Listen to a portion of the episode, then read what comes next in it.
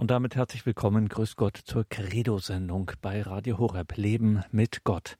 Am Mittwochabend sind Sie es eigentlich gewohnt, dass wir hier die Radioakademie hören, jene theologische Grundlegung, jenes theologische Basiswissen, das hier kompetent vermittelt wird im Rahmen des Katechistenkurses für die Evangelisation, ein besonderer Kurs, ein zweieinhalbjähriger Kurs im Exerzitienhaus St. Ulrich in Hochaltingen. Hochaltingen, das das ist im schwäbischen Landkreis Donau-Ries und dieses Haus ist unmittelbar untrennbar verbunden mit einem Namen, nämlich dem Namen des Palutinerpaters, Exerzitienleiters, Seelsorgers und Schriftauslegers Pater Hans Burb. Derzeit gibt es für die Teilnehmerinnen und Teilnehmer des Katechistenkurses eine kleine Pause von der Radioakademie. Und deswegen hören wir bis zum Ende des Monats jeweils am Mittwoch Pater Hans Burb mit Schriftauslegungen. Pater Hans Burb ist bekannt für seine besondere Art und Weise der Auslegung der Heiligen Schrift, der Bibel, sein besonderes Anliegen, sein Lebensthema geradezu, dass wir die Heilige Schrift nicht einfach nur so lesen wie irgendein Buch, sondern dass wir die Stimme Gottes darin hören. Nicht ohne Grund sprechen wir ja auch vom Wort Gottes, das uns direkt in unserer Zeit anspricht, uns selbst ins Herz spricht, ins Herz gehen will und unser Leben verändern will, auf unserem Lebensweg, in unserem Leben mit Gott uns führen und leiten will. Und das gilt auch für Christen, nicht nur für die Bücher des Neuen Testaments, das gilt auch für die Bücher des Alten Testaments, zum Beispiel das Buch des Propheten Jesaja. In zwei Teilen hat sich Pater Hans Buob mal dazu Gedanken gemacht über die Botschaft des alttestamentlichen Propheten Jesaja in unsere Zeit. Und da hören wir heute und am kommenden Mittwoch noch einmal hinein. Das Buch des Propheten Jesaja. Pater Hans Burb. Liebe Zuhörerinnen und Zuhörer, ich habe immer wieder dieselbe Rückfrage bei Leuten, ob das Alte Testament überhaupt noch ja, lesenswert ist, ob das nicht jetzt alles erledigt ist. Sicher findet das Alte Testament sowohl die Worte der Propheten wie auch die Psalmen, wie auch die Bücher Mose und alles andere, seine Erfüllung, ihre Erfüllung in Jesus Christus. Aber wer ist Jesus Christus? Jesus Christus ist Haupt und Leib. Und wir sind sein Leib, wir gehören zu ihm. Und so ist auch in uns, das heißt im Geheimnis der Kirche, eigentlich noch vieles, was die Propheten eigentlich vorausgeschaut haben sodass uns diese Worte der Propheten immer wieder so neu vorkommen, als wären sie gestern gesprochen worden oder heute Morgen erst, als dies oder jenes passiert ist in der Welt.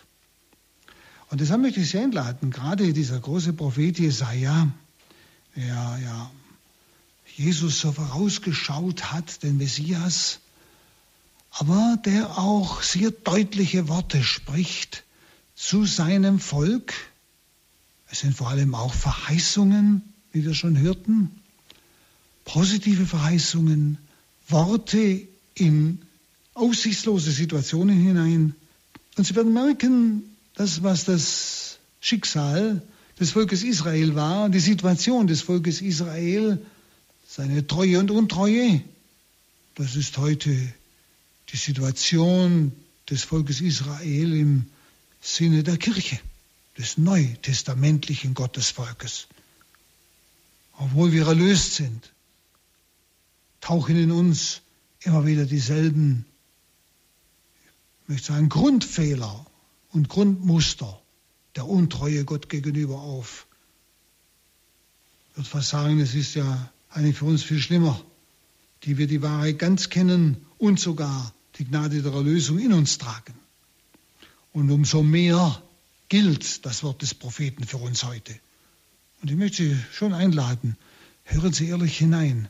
Sie sollten nie solche Gedanken über das Wort Gottes so als zurückgelehnt in den Lehnstuhl, das dürfen Sie zwar jetzt, klar, aber ich, Sie verstehen, wie ich das meine, so zurückgelehnt in den Lehnstuhl einfach so sich dran amüsieren. Ach, interessant, das sind schöne Worte. War das wieder nett? Aber ohne dass es mir an den Nerv geht. Die Worte Jesu, die Worte Gottes überhaupt, auch dieses Propheten, gehen an den Nerv. Und wenn sie nicht an den Nerv gehen, dann höre ich nicht richtig zu. Und deshalb hören auch manche nicht zu, weil sie Angst haben. Es geht ihnen an den Lebensnerv. Und das bedeutet immer aufbrechen, raus aus dem Lehnstuhl, neue Wege einschlagen, entscheiden. Und da sind wir manchmal, sind wir doch ganz ehrlich, zu bequem. Und lassen wir uns das immer wieder neu sagen vom Papst Pius XII. Die Bequemlichkeit ist das Laster der Guten. Ich glaube nicht, dass jemand unter uns ist, der sagt, bei mir stimmt das nicht. Und wenn, sind wir gern bereit für die nächste Heiligsprechung. Und nun zum Propheten Jesaja hören wir diese Stimme Gottes durch diesen Propheten. Es geht bei ihm immer wieder um den neuen Versuch, ja, die menschlichen Sicherheiten zurückzulassen und dem lebendigen Gott allein zu folgen. Menschliche Sicherheiten zurückzulassen und dem lebendigen Gott allein zu folgen. Ich denke schon allein dieser Satz, der fängt uns schon im Gedärm an zu, zu murmeln, oder? Menschliche Sicherheiten zurückzulassen und dem lebendigen Gott zu folgen. Und wir sind heute so dabei, alle menschlichen Sicherheiten auszuloten und festzumachen. Und so ist der Obergedanke, der erste Obergedanke, den wir betrachten, eure Stärke liegt im Stillsein und Vertrauen. Eigentlich ein schönes Wort. Eure Stärke als Christen, als die, die Christus folgen, die sie für Gott entschieden haben, eure Stärke liegt im Stillsein und Vertrauen. Nicht immer gleich schreien, wenn einem etwas nicht passt, sonst wirst du mal still sein, hören. Herr, was bedeutet's? Und ihm trauen. Wissen Sie, Jesaja lebte zu einer Zeit, als das von allen Seiten belagerte Jerusalem ständig versucht war, Hilfe zu suchen bei anderen Nationen. Und Jerusalem ist ja immer wieder das Bild für das neue Jerusalem, die Kirche, für uns Christen. Es war dauernd belagert. Ja, Brüder und Schwestern, das ist Normalzustand der Kirche bis zur Wiederkunft Christi. Wir sind dauernd von Feinden belagert. Das, was Paulus den geistigen Kampf nennt. Da stehen wir mittendrin. Und wer Christ sein will ohne geistigen Kampf, das ist ein Illusionist. Das gibt's nicht. Und genau das ist die Situation. Damals, äußerlich gesehen, die Stadt Jerusalem war dauernd von Feinden belagert. Es sollte dauernd eingenommen werden. Aber es hatte eine unheimlich feste Mauer. Und genau das ist unsere Situation. Und deshalb denken Sie jetzt wirklich ganz konkret. Denken Sie an die Kirche in Ihrem Haus, Ihre Großfamilie. Denken Sie an die Kirche in Ihrem Ort, die Ortsgemeinde, die Diözese. Einfach der Kreis, den Sie kennen. Wie sieht es denn da aus? Ist da alles Lobpreis Gottes? Ist da alles Bejahung des Willens Gottes? Oder wie sieht es denn aus? Ist es nicht belagert dauernd? Mit Einbrüchen, könnte man sagen, in die Festungsmauern? Und wo suchen wir Hilfe? Jerusalem hat es bei anderen Nationen gesucht. Nicht bei Yahweh, bei Gott. Bei anderen Nationen, bei heidnischen Nationen. Denn das waren ja die anderen Nationen. Legen Sie mal rein, auch mal für uns. Wo suchen wir unsere Stützen und Hilfen? Wo? Eure Stärke liegt im Stillsein und im Vertrauen. Und der Prophet verurteilt leidenschaftlich diese Bündnispolitik, und zwar als eine falsche Sicherheit. Sie suchen bei den Heiden Hilfe gegen ihre Feinde, nicht bei Gott. Wo suche ich meine Hilfe? Wo sucht meine Familie ihre Hilfe? Wo sucht unsere Gemeinde, unsere Pfarrei ihre Hilfe? In ihren angegriffen sein? Auf was stützt sie sich ab? Wo sucht sie ihre Sicherheit? Wo? Der Prophet verurteilt diese Bündnispolitik. Und zwar als eine falsche Sicherheit, die nicht zum wahren Frieden führen kann. Die nicht zum wahren Frieden führen kann. Prophet Jesaja 28, 14 sagt, Darum hört das Wort des Herrn, ihr Spötter, ihr Sprüchemacher, bei diesem Volk in Jerusalem. Hört das Wort des Herrn. Er nennt die Herrscher, das ist nämlich das gleiche Wort, Spötter und Sprüchemacher. Ja. Also das sind schon Dinge, die wir einmal genau überdenken müssen und wenn wir konkreter in manche Situationen hineinschauen, würde ich schon sagen, auch in die politische Situation. In alles dürfen wir als Christen hineinschauen und es von der Heiligen Schrift her beleuchten. Da können wir schon manchmal, wie es hier heißt, nicht, im Hebräischen kann man es übersetzen mit Herrscher, man kann es aber auch übersetzen mit Sprüchemacher. Der Prophet warnt davor, vor diesen Leuten. Nicht? Sie suchen ihre Sicherheit irgendwo im Menschlichen, aber nicht bei Gott. Nun, die einzig wahre Sicherheit bestünde also in der Umkehr zu Gott und im Vertrauen auf Gott allein. Die einzig wahre Sicherheit bestünde in der Umkehr zu Gott und im Vertrauen auf Gott allein. Schaut, und deshalb ist es so wichtig, auch wenn wir vielleicht am Ort nicht mehr allzu viel sind, die ganz Gott gehören wollen, ganz mit ihm leben, ganz sich auf ihn abstützen, aber dass diese auch ganz zu Gott umkehren, nicht halb. Denn darin besteht die wahre Sicherheit. Ganz zu Gott umkehren, im Vertrauen auf Gott allein miteinander leben bei all den Unsicherheiten, die wir heute jeden Tag in der Zeitung lesen, also auch in unserem eigenen Land, auch die ganzen finanziellen Unsicherheiten, Versicherungsunsicherheiten, Lebensversicherung, Sie kennen das alles, Krankenversicherung, Sie wissen ja, was da alles schwebt, was die Leute so total verunsichert, weil sie sich darauf abstützen. Und sie spüren plötzlich, alles verliert seinen Boden. Ein Politiker hat letztens gesagt, den ich gehört habe, sehr ehrlich und offen, nicht? das, was wir erlebt haben zwischen 50 und 90, also 1950, 1990, das war eine totale Einmaligkeit, die war nie da und wird auch nie mehr kommen. Grundehrlich. Aber wer sagt Ihnen das sonst?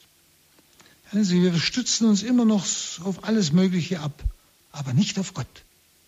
Und das wäre wichtig. Dort, wo die Umkehr zu Gott kommt, da kommen wir wieder auf Sicherheit, auf Boden. Und so heißt es bei Jesaja 30, 15, denn so spricht der Herr, der Heilige Israels. Nur in Umkehr und Ruhe liegt eure Rettung. Nur Stille und Vertrauen verleihen euch Kraft. Doch ihr habt nicht gewollt. Das ist das Problem. Auch heute. Auch heute. Ihr habt nicht gewollt. So spricht der Herr, der Heilige Israels. Nur in Umkehr und Ruhe liegt eure Rettung. Nur Stille und Vertrauen verleihen euch Kraft. Doch ihr habt nicht gewollt. Also etwas ganz Bewusstes. Ihr habt nicht gewollt. Da muss ich schon bei mir fragen, will ich überhaupt Umkehr, Stille und Vertrauen? Mich ganz auf Gott abstützen? Ich tue, was ich kann, selbstverständlich. Ich sorge vor, so ich kann, aber nicht ängstlich, dass ich darauf abstütze. Mein tiefstes und letztes ist Vertrauen auf den Herrn, der mir bis jetzt durchgeholfen hat und von dem ich weiß, er hilft mir auch weiter durch. Also mit Gott hat das Volk bereits alles. Es braucht nicht nach links schauen und sich nicht nach rechts wenden. Es braucht keinen anderen Retter zu suchen. Und heute ist so die Ausschau nach irgendeinem neuen Messias, neuen Erlöser, neuen Retter, auch in dem ganzen äh, Bereich ja, des nicht mehr Greifbaren, wo die Menschen wirklich nach einem Messias suchen, aber nicht nach dem, der gekommen ist und der uns die Garantie gegeben hat und der für uns alles riskiert hat. Wir haben, und wir haben auch in unserer Geschichte als Christen, diese 2000 Jahre, die Erfahrung mit diesem lebendigen Gott gemacht. Und wir brauchen keinen anderen Retter zu suchen, aber wir müssen uns für ihn entscheiden. Und schauen Sie, das ist das Zentrum des Glaubens des Jesaja, des Propheten Jesaja, das Zentrum dieses Glaubens. Es ist der Mittelpunkt seiner Schau, dass wir keinen anderen Retter brauchen. Wir haben ihn. Und die Verheißungen sind für ihn, den Propheten, Zeichen der Gegenwart Gottes in allem, was auch geschehen mag. Und zwar greifbare Zeichen einer unsichtbaren Gegenwart Gottes, aber einer wirksamen Gegenwart Gottes inmitten seines Eigentums. Wie es im Johannesevangelium ja auch heißt, er kam in sein Eigentum. Ja, nur steht dort noch, aber die Seinigen nahmen ihn nicht auf. Das Dauerschicksal Gottes. Ja. Aber die Verheißungen, die Gott durch den Propheten uns gegeben hat, überhaupt die Verheißungen, sind Zeichen der Gegenwart Gottes. Das heißt, das, was er verheißt, das vollbringt er, weil er in unserer Mitte ist. Es ist ein wirklich greifbares Zeichen, diese Verheißung. Nicht? Es ist eine wirksame Gegenwart, die in diesen Verheißungen zum Ausdruck kommt. Und es war ja diese wunderbare Verheißung, ja. Eure Stärke liegt im Stillsein und Vertrauen. Nicht? Nur in Umkehr und Ruhe liegt eure Rettung.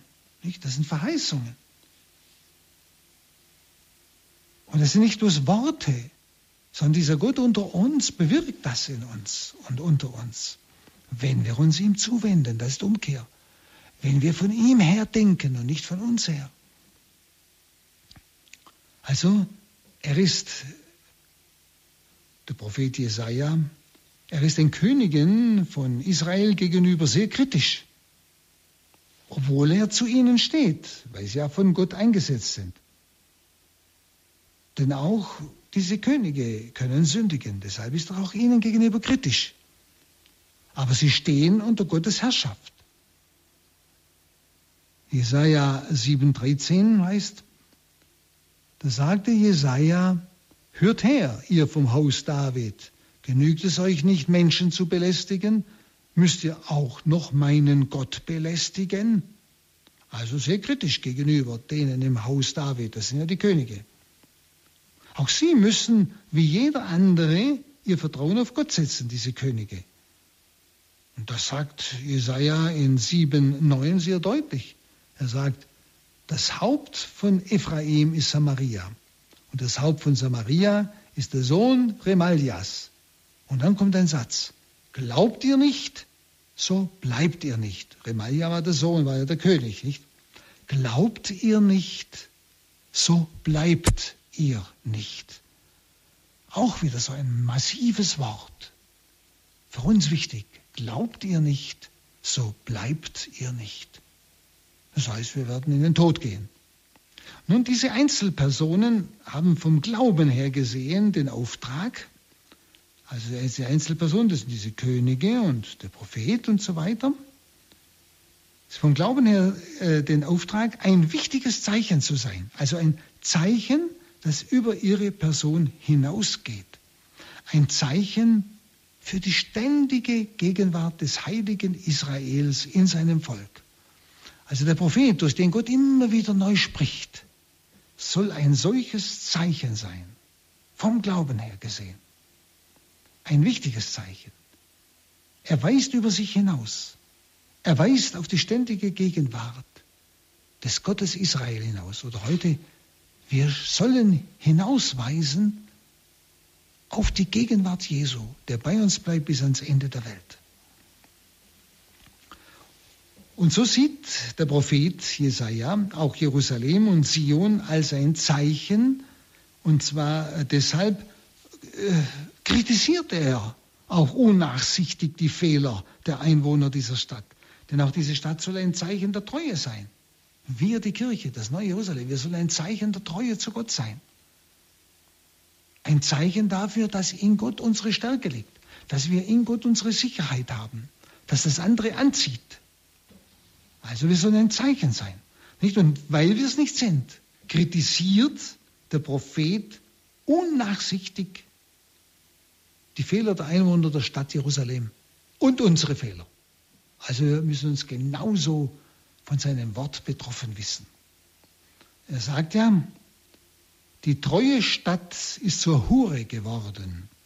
Der Sitz der Gerechtigkeit wurde zur Mördergrube. Jesaja 1, 21. Ein schreckliches Wort. Die treue Stadt ist zur Hure geworden. Hure, das heißt, sie hat die Treue zu ihrem Mann gebrochen. Das ist Gott. Ja? Sie hängt sich an die Bale oder es hängt sich ja, in ihrer Sicherheit an die heidnischen Völker, nicht an Jahwe. Zur Hure geworden. Und der Sitz der Gerechtigkeit zur Mördergrube. Der Prophet weint über den oberflächlichen Optimismus dieser Stadt. Wenn Sie einfach übersetzt heißt es, er weint über den oberflächlichen Optimismus der Kirche. Das Kirche, das heißt über unseren oberflächlichen Optimismus. Ein Optimismus, der, der kam damals auf, nachdem die erste Bedrohung der Stadt abgewendet wurde. In Jesaja 22,4, da heißt es, darum sage ich, blickt von mir weg. Ich weine in bitterem Schmerz. Bemüht euch nicht, mich zu trösten über die Misshandlung der Tochter meines Volkes. Also der Prophet gleichsam stellt die Tränen Jahwes gegenwärtig in sich. Jahwe hat ihnen ein Stück geholfen, die Feinde zu verdrängen. Und dann kommt ein oberflächlicher Optimismus. Aber es ist oberflächlich. Drum weint der Prophet. Denn er weiß, das Unheil ist immer noch nahe. Das heißt in Jesaja 29, 1 bis 4, Weh dir, Ariel, Ariel, du Stadt, die David einst belagert hat. Ariel ist Jerusalem. Fügt nur Jahr für Jahr, ja, feiert nur Fest auf Fest. Also, sie haben nur noch für sich gelebt, nicht? ohne sich eigentlich auf Jahwe wirklich zu besinnen. Dann heißt es, ich greife Ariel an, sodass man jammert und stöhnt. Du wirst für mich wie ein Opferherd sein. Ringsum werde ich dich belagern, ich ziehe Gräben um dich herum, schütte Welle gegen dich auf. Dann wirst du am Boden liegen und winseln, deine Worte dringen aus dem Staub, wie wenn aus der Erde ein Totengeist spricht so deine Stimme, deine Worte sind nur noch ein Geflüster im Staub. So der Prophet zu dieser Stadt, der Jahwe geholfen hat, Feinde zu verdrängen. Sie kommt zu einem oberflächlichen Optimismus, aber geht nicht in die Tiefe. Es kommt nicht zur Umkehr, verstehen Sie? Zu dieser Ruhe in Jahwe. Zu einem oberflächlichen Optimismus. Sie feiern, sie, sie, ja, aber sie gehen nicht in die tiefere, ja, möchte sagen, Treue zu Yahweh. Und Yahweh weiß nicht, das Unheil ist immer noch nahe und drückt es auch aus durch den Propheten. Und er weint. Der Prophet weint. Gott weint gleichsam. Unsichtbar in der Gegenwart, aber sichtbar im Propheten. Denke, dass auch wir heute Menschen haben, die die Situation heute sehen, auch dieses Oberflächliche, selbst derer, die mm, ja noch vorgeben zu glauben. Aber oberflächlich, indem sie sich nicht mehr auf Gott ganz abstützen. Ja, ihre Sicherheit ist nicht Gott, sondern sie haben alles, was sie brauchen und Glaube ist so etwas nebenbei, was sie halt auch nicht gerade wegwerfen wollen. Aber es ist nicht ihre letzte Grundlage. Und das löst das Weinen Gottes aus. Denn er weiß, nicht, der nächste Angriff ist nahe. Die Feinde sind immer noch nahe. Und der Mensch, der sich nicht auf Gott abstützt, der hat keine Sicherheit. Er wird den Feinden ausgeliefert sein. Und darum, glaube ich, haben wir auch heute immer wieder Menschen, die tief glauben, die das ahnen, was da läuft heute und weinen über die Oberflächlichkeit Jerusalems heute, nämlich des Volkes Gottes heute. Nun, die Verheißungen sind für ihn, den Propheten Jesaja, Zeichen der Gegenwart Gottes. Und zwar in allem, was auch geschehen mag. Und zwar greifbare Zeichen einer wirklich unsichtbaren Gegenwart Gottes. Und deshalb auch dieses Zeichen des Weinens, wodurch die Menschen eigentlich erkennen sollten, ich möchte mal so menschlich sagen, wie es Gott unter ihnen geht. Nun andererseits schreckt der Prophet nicht davor zurück, öffentlich von seiner Zuversicht zu sprechen, nämlich der Berg Zion ist der Wohnort des Gottes Israel, sagt er in 8.18. Der Berg Zion ist der Wohnort des Gottes Israel. Berg Zion ist wiederum innerhalb Jerusalems nicht wiederum übertragen auf Kirche, das Kirche der Wohnort des Gottes Israel heute. Es sagt, weil Gott ihn begründet hat, sind seine Bewohner sicher. Jesaja 14, 32. Weil Gott den Berg Sion begründet hat, sprich Kirche, sind seine Bewohner sicher. Und Gott selbst wird seine Stadt wie ein Löwe, wie ein glühendes Feuer beschützen. Jesaja 31, 4 bis 9. Wie ein Löwe, wie ein glühendes Feuer beschützen. Also äh, eine wunderbare Zusage, die Gott durch den Propheten uns gibt, wenn wir in dieser Kirche sind. Also wir hätten gar keinen Grund zu Ängsten. Also es ist ein Zeichen göttlicher Gegenwart, dass sowohl die heilige Stadt Jerusalem wie auch die herrschende Dynastie, also der König damals, nämlich überhaupt die Könige, sicher sind. Nicht? Ein Zeichen göttlicher Gegenwart, dass sie sicher sind. Aber Voraussetzung, dass sie zu ihm stehen, umkehren. Und alle sind aufgerufen, ganz Jerusalem, die Könige, ja, wir alle also, alle sind aufgerufen, an diesem von Gott gegebenen Zeichen festzuhalten und aufzuhören, ihr Vertrauen in menschliches Vermögen zu setzen. Also auf die heidnischen Völker nebendran wie damals oder wir heute auf alle möglichen irdischen Sicherheiten. Wir sind aufgerufen, an diesem von Gott gegebenen Zeichen festzuhalten. Also das ist die Verheißung. Und aufzuhören, ihr Vertrauen in menschliches Vermögen zu setzen.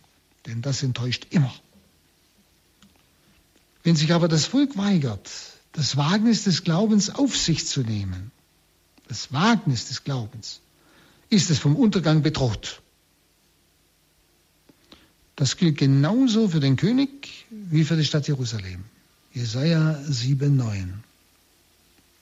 Da heißt es, glaubt ihr nicht, so bleibt ihr nicht. Also sehr deutlich. Glaubt ihr nicht, so bleibt ihr nicht. Also ein Wort für heute. Das ist ein tiefgründiges Wort. Und in verschiedenen Bildern dann versucht der Prophet Jesaja uns das Gesagte nun zu erklären.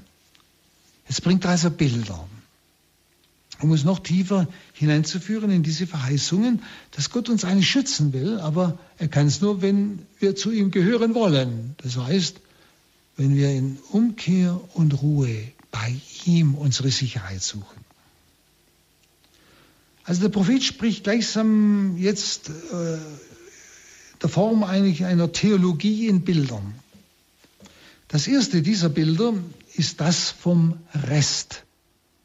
Ich glaube, das haben Sie schon oft gelesen, der heilige Rest und so weiter. Das ist ein Bild, der Rest. Wir finden das schon in der Elia-Geschichte, 1 Könige 19, 18. Da heißt es, ich werde in Israel 7000 übrig lassen. Alle, deren Knie sich vor dem Baal, also den Götzen, nicht gebeugt und deren Mund ihn nicht geküsst hat, also den Götzenbaal. Also hier schon, ganz klar. Er wird in Israel 7000 übrig lassen, die das Knie nicht gebeugt haben vor den Götzen. Und auch beim Propheten Amos, Amos 5,15, ähnliches. Hasst das Böse, liebt das Gute und bringt bei Gericht das Recht zur Geltung. Vielleicht ist der Herr, der Gott der Heere, dem Rest Josefs dann gnädig Josef ist ein bestimmter Stamm Israels, ja, also diesem Volk. Vielleicht ist der Herr dem Rest Josefs dann gnädig. Rest. Also eines dieser wunderbaren Bilder, die jetzt der Prophet bringt, um das Gesagte auszudrücken. Jesaja nimmt nun dieses Bild auf und drückt damit die beiden Pole seiner Verkündigung aus. Einmal der eine Pol, durch die Untreue des Volkes wird die Katastrophe nur ein kleiner Teil überleben. Jesaja 1, 7 bis 9. Da heißt es, Euer Land ist verödet, eure Städte sind niedergebrannt. Fremde verzehren vor euren Augen den Ertrag eurer Äcker. Verödet wird und zerstört Sodom ist euer Land. Verödet wie das zerstörte Sodom ist euer Land. Die Tochter Zion steht verlassen da wie eine Hütte im Weinberg, eine Wächterhütte im Gurkenfeld, wie eine belagerte Stadt. Hätte der Herr der Heere nicht einen Rest für uns übrig gelassen, wären wie Sodom geworden wir, ja, wir glichen Gomorra. Also, das Bild vom Rest drückt also die beiden Pole der Verkündigung des Jesaja aus. Einmal habe ich gesagt, durch die Untreue des Volkes wird die Katastrophe nur ein kleiner Teil überleben. Das haben wir gerade gehört. Und bei 6, 11 bis 13 heißt es, ich frage, wie lange, Herr, er antwortete, bis die Städte verödet sind und unbewohnt, die Häuser menschenleer, bis das Ackerland Wüste geworden ist. Der Herr wird die Menschen weit wegtreiben, dann ist das Land verlassen und verödet. Bleibt darin noch ein Zehntel übrig, auch sie werden schließlich vernichtet, wie bei einer Eiche oder Terebinte, von der nur der Stumpf bleibt, wenn man sie fällt. Ihr Stumpf aber ist heiliger Same. Also das ist der eine Pol dieser Verkündigung. Die Untreue des Volkes wird nicht das ganze Volk auslöschen. Es bleibt ein Rest übrig. Also Sie haben gehört, nur noch ein Stumpf. Zum anderen, der zweite Pol, dieser Rest ist das Zeichen dafür, dass Gott treu zu seinen Verheißungen steht und begründet schon die Hoffnung auf eine Neubelebung, Wiedergeburt des Volkes. Jesaja 4,2, da drückt er das wunderbar aus. An jenem Tag wird, was der Herr sprossen lässt, für alle Israeliten, die entronnen sind, eine Zierde und Ehre sein. Die Früchte des Landes sind ihr Stolz und ihr Ruhm. Dann wird der Rest von Sion und wer in Jerusalem noch übrig ist, heilig genannt werden. Jeder, der in Jerusalem in das Verzeichnis derer, die am Leben bleiben sollen, eingetragen ist. wenn der Herr durch den Sturm des Gerichtes und den Sturm der Läuterung von den Töchtern Zions den Kot abgewaschen und aus Jerusalems Mitte die Blutschuld weggespült hat, dann kommt er. Und über dem ganzen Gebiet des Berges Zion und den Festplätzen erscheint bei Tag eine Wolke und bei Nacht Rauch und eine strahlende Feuerflamme. Denn über allem liegt als Schutz und Schirm die Herrlichkeit des Herrn. Sie spendet bei Tag Schatten vor der Hitze und ist Zuflucht und Obdach bei Unwetter und Regen. Also wunderbar, was dieser Rest erlebt, wie Gott in drinnen ist. Und das hat sich ja alles erfüllt im Neuen Testament. Nicht? Jesus ist gegenwärtig in seiner Kirche. Er ist der Schutz, er ist der Schild. Nicht? Und dies, diese Fülle des Lebens und der Freude, die der Prophet da verkündet, es ist dem Rest vorbehalten, der durch die Läuterung gegangen ist. Wenn es heute manchmal so aussieht, als ob da alles den Bach hinuntergeht. Nicht? Denn wir sind einfach in, einer, in der Zeit, wo die Apokalypse sagt, des großen Abfalls, das sieht ein Blinder. Da brauchen wir also gar nicht drüber reden. Nicht? Aber der Prophet spricht von diesem Rest. Gott lässt sein Volk nicht total ausgehen, sondern der Rest, der geläutert wird. Aber er wird geläutert, das muss uns klar sein. Wir werden nicht im Polstersessel das überleben, sondern der Rest wird geläutert. Aber es wird ein heiliger Rest sein. Und Gott wird in, unter ihm sein. Er wird sein Schutz werden. Das ist die Verheißung. Und das stimmt genau wieder überein mit dem, was die geheime Offenbarung spricht von dieser Zeit des Friedens. Also Jesaja 4,2 oder auch 28, 5 und 37, 31 drückt das wunderbar aus. Sie haben es ja gerade gehört. Die Bedeutung dieses Wortes Rest ist ein Bild, heiliger Rest, drückt er dann im Namen eines seiner Söhne aus, der Prophet Jesaja. Nämlich er nennt einen seiner Söhne Shear Yashub, das heißt, ein Rest kehrt um. Das Jesaja 7,3. Das ist also ein Name, den er einem seiner Söhne gibt. Ein Rest kehrt um. Auch der Sohn ist wieder ein Zeichen unter dem Volk mit seinem Namen. Und dieses Kind bleibt, wie gesagt, ein Zeichen der Hoffnung für das Volk, aber auch ein Zeichen des Gerichts für die, die nicht sich für Jahwe entscheiden, die in der Oberflächlichkeit bleiben und deshalb von den anrückenden Feinden umkommen.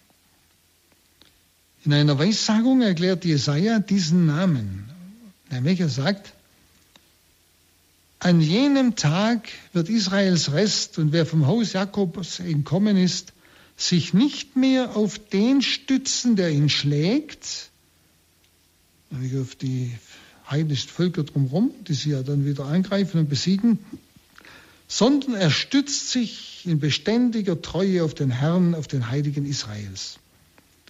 Auf uns angewandt, wir werden uns nicht mehr stützen auf irgendwelche menschlichen Sicherheiten, sondern allein auf die beständige Treue des Herrn, des Heiligen Israels. Und ein Rest kehrt um zum starken Gott, schreibt er, ein Rest von Jakob. Israel, wenn auch dein Volk zahlreich ist, wie der Sand am Meer, nur ein Rest von ihnen kehrt um. Wenn Sie denken, ja, wenn auch dein Volk zahlreich ist wie der Sand am Meer. Wie viele sind wir Christen auf Erden? Ganz schöne Zahl. Aber der Prophet sagt, nur ein Rest von ihnen kehrt um. Die Vernichtung ist beschlossen. Die Gerechtigkeit flutet heran. Nach Jesaja 10, 20 bis 22, so heißt es dort. Nun, dieses Bild vom Rest ist verknüpft mit zwei anderen Bildern, nämlich das vom Baumstumpf, das wir vorher schon gehört haben, und das vom Stein. Also die Bilder gehören zusammen. In Jesajas Berufungsvision, als er berufen wurde von Gott zum Propheten, und zwar im Tempel, begegnen wir dem Bild vom Stumpf. Das ist Jesaja 6,13. Da heißt es, bleibt darin noch ein Zehntel übrig, also der Rest nicht. Auch sie werden schließlich vernichtet, wie bei einer Eiche oder Terebinte, von der nur der Stumpf bleibt, wenn man sie fällt. Ihr Stumpf ist heiliger Samen. Und damit vergleicht Jesaja das kommende Unheil mit einem großen Baum, der umgesägt wird. Es bleibt nur ein Stumpf übrig. Also wenn man so das Bild mal ernst nimmt und so an uns denkt, an unsere Kirche denkt, nicht? In unserem Land nur ein Stumpf bleibt übrig, dass so etwas kommen kann und dass wir da nicht verzweifeln brauchen. Wichtig ist der Stumpf, der wieder ausschlägt.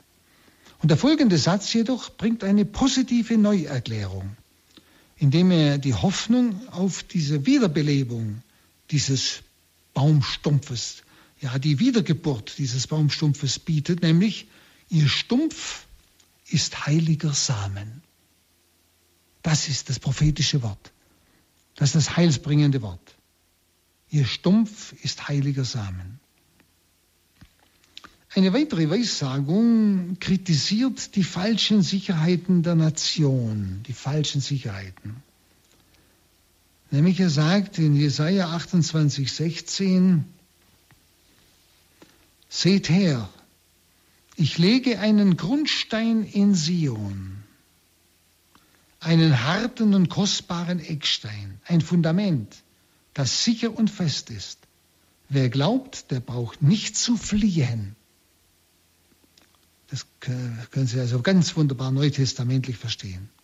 Ich lege einen Grundstein in Sion, das ist Kirche, nicht? Der Felsen ist Petrus, ist Christus selbst. Einen harten und kostbaren Eckstein, ein Fundament, das sicher ist und fest ist.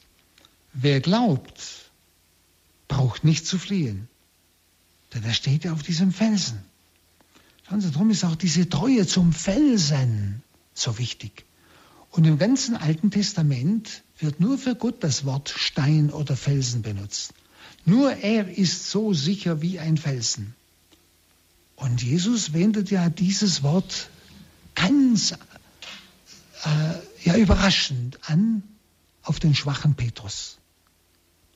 Aber die Stärke des Petrus ist Christus selbst, ist der Heilige Geist, der dieser Schwäche die Kraft eines Felsens garantiert. Und deshalb, wenn wir auf diesen Stein bauen, auf diesen Felsen bauen, sagt uns wunderbar der Prophet, das darf man ruhig so verstehen. Wer glaubt, der braucht nicht zu fliehen. Ich brauche nicht zu fliehen, wenn irgendwelche Prüfungen, Unheil oder Gericht über die Welt hereinbrechen sollte. Weißen Sie, das ist ja prophetisches Wort. Hoffnung, Siegesgewissheit das uns die Angst nimmt. Wir sind gesichert in ihm. Wir stehen auf einem Felsen. Wer glaubt, der braucht nicht zu fliehen. Der Stein also verkörpert die einzig wahre Sicherheit. Es ist eine Verbindung zu dem Wort, wer glaubt, bei Jesaja 7,9. Denn das Wort das mit wer glaubt übersetzt wird im Hebräischen, kann genauso übersetzt werden, wer sich auf den Felsen stützt. Also beides ist in diesem Wort enthalten. Man kann so übersetzen oder so. Da spüren wir, was Glaube bedeutet. Also statt wer glaubt, kann übersetzt werden, wer sich auf den Stein stützt. Ja, das Gleiche. Also das Wort, das hebräische Wort, hat beide Bedeutungen. Also Rettung kommt allein aus der Haltung des Glaubens und des Vertrauens auf den Herrn. Rettung kommt allein aus der Haltung des Glaubens und des Vertrauens auf den Herrn. Und so kann nach all den Prüfungen, die über die Nation kommt, aus dem Baumstumpf und der Grundlage des Steins, also aus dem heiligen Rest, neu aufgebaut werden. Also der heilige Rest, wieder symbolisiert in diesen beiden Bildern vom Baumstumpf, in dem der Same für Neues schon liegt, und der Grundlage des Steins. Nicht? Wunderbar. Die andere Seite des Bildes ist, dass der Herr selbst der Stein ist, der verworfen wurde vom Volk und das Volk stolperte an diesem Stein und fiel. Es ist der Stein des Anstoßes für die Nation. Wie es der Prophet, wie es der Simeon, der alte Kreise Simeon, der Mutter Gottes und dem heiligen Josef im Tempel schon gesagt haben. Aber auch wie es der Prophet Jesaja in 8, 11 bis 15 deutlich sagt. Denn so sprach der Herr, als seine Hand mich packte und er mich davon abhielt, auf dem Weg dieses Volkes zu gehen. Nennt nicht alles Verschwörung, was dieses Volk Verschwörung nennt. Was es fürchtet, sollt ihr nicht fürchten.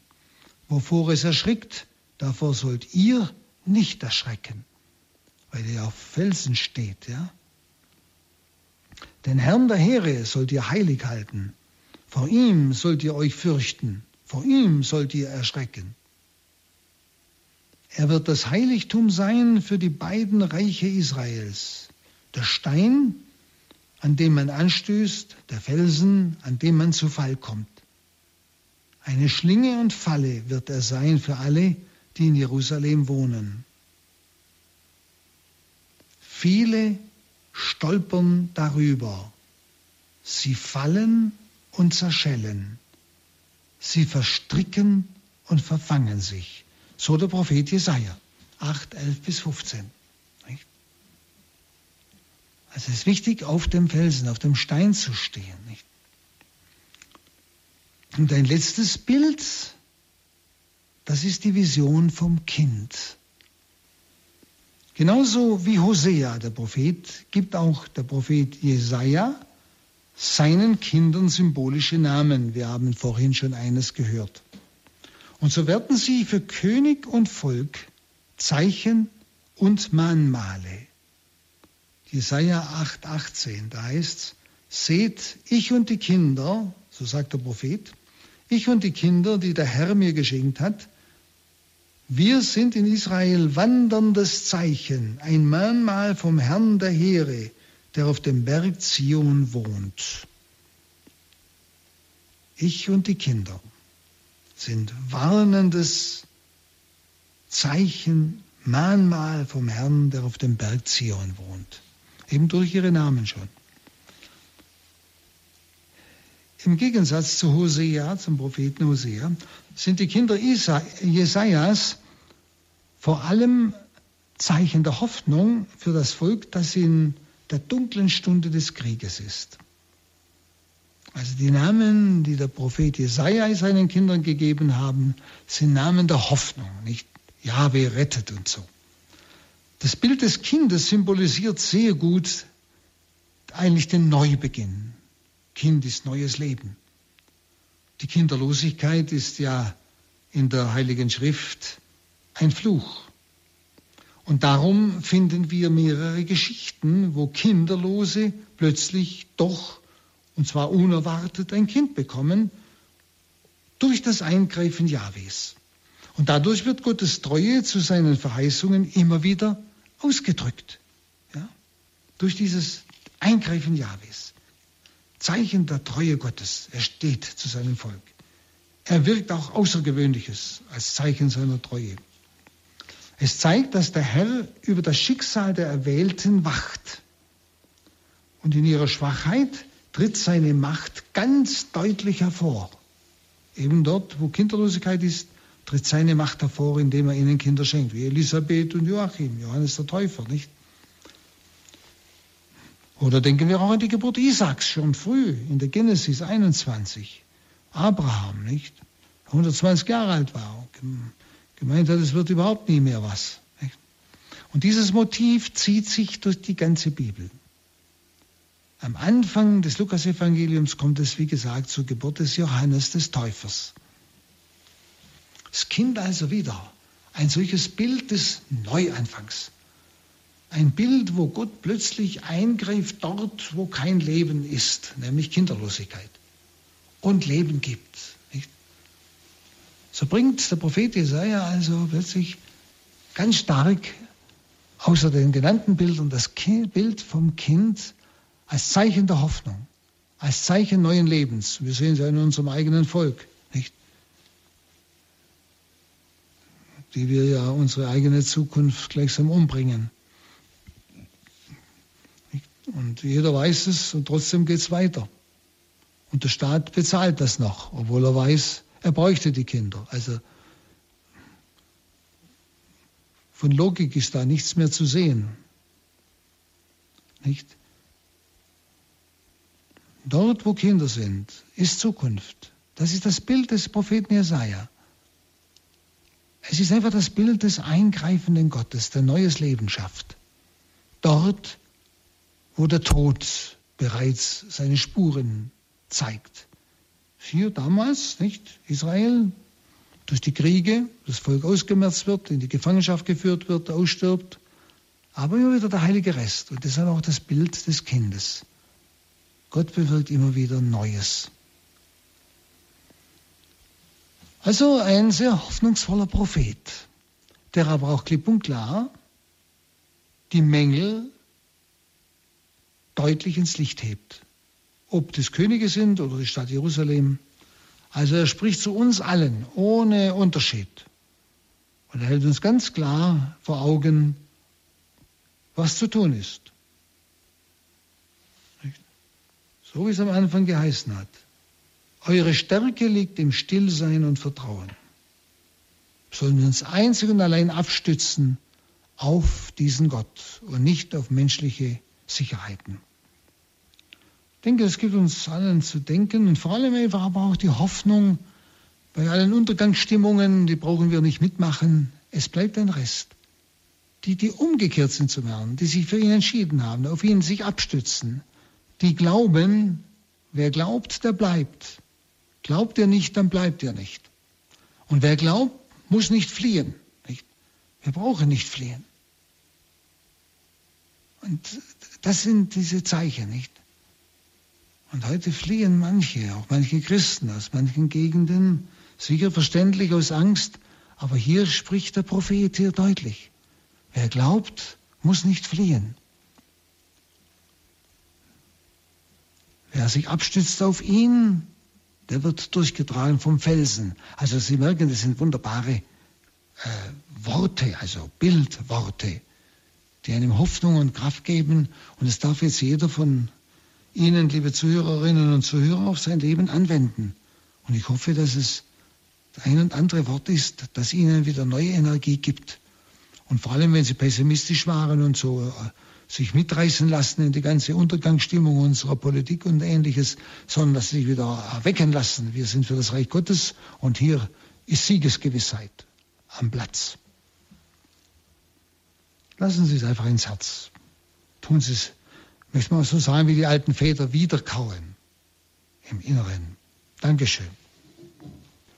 Ja, ich bitte dich, ja, du ewiger Gott, der du dem Menschen nachgehst, solange dieser Mensch schon auf Erden ist, vom Paradies ausgegangen. Und dass du nicht nachlässt, diesen Menschen zu suchen, jeden von uns,